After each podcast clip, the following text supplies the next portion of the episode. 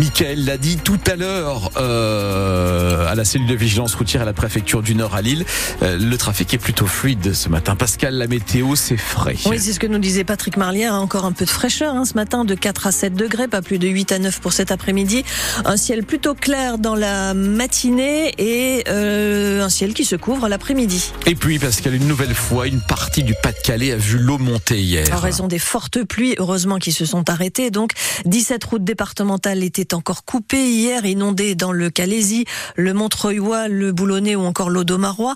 À Bourte, dans le Montreuilois, justement, là où là prend sa source, l'eau a envahi la rue principale. Une personne âgée a été évacuée préventivement.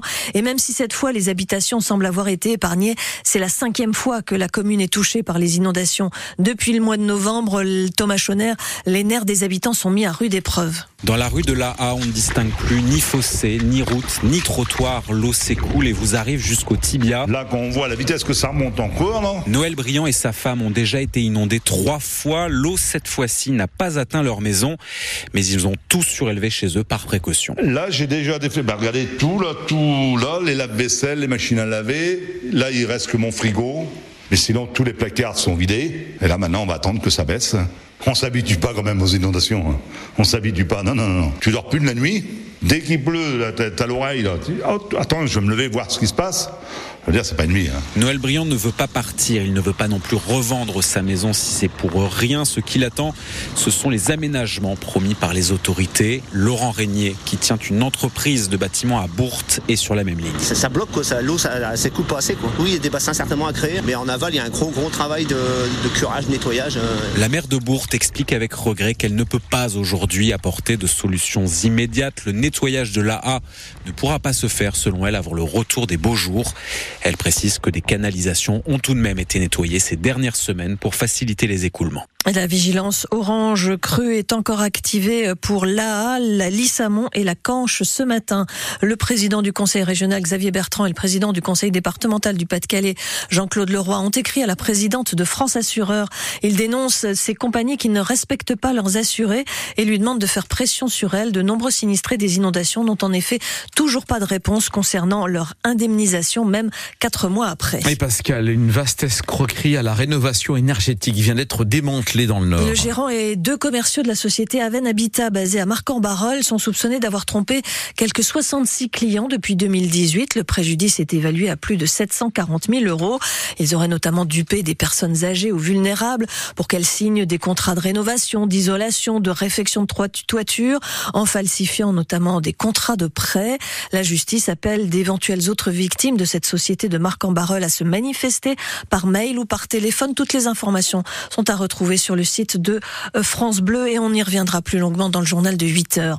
Un homme a été interpellé à Aumont dans la nuit de samedi à dimanche pour avoir porté un coup de couteau à son chien. C'est un témoin qui a appelé la police qui a découvert que le quadragénaire alcoolisé avait creusé un trou dans son jardin pour enterrer l'animal encore vivant. Euh, l'homme a été placé en garde à vue. Le chien, un malinois, a été confié à une clinique vétérinaire. Les faits se seraient déroulés sur fond de disputes familiales. Un demandeur d'asile, originaire du Sénégal, a été condamné par la justice britannique à 9 ans de prison. Il était jugé pour homicide involontaire. C'est lui qui était aux commandes du bateau qui a chaviré dans la Manche en décembre 2022. Quatre migrants étaient morts noyés, quatre autres, quatre autres portés disparus. Et puis à 7h34, Pascal sur France Bleu Nord, l'usine Renault de Douai sous les feux des projecteurs à l'occasion du salon de l'automobile qui a ouvert à Genève. Pour la présentation pour la première fois de la nouvelle R5, un modèle électrique qui sortira très bientôt des chaînes de Douai, mais aussi pour le titre très envié de voiture de l'année décerné au Scénic électrique, lui aussi produit à Douai, cette 5 places familiale élue par un jury de 58 journalistes de la presse automobile européenne.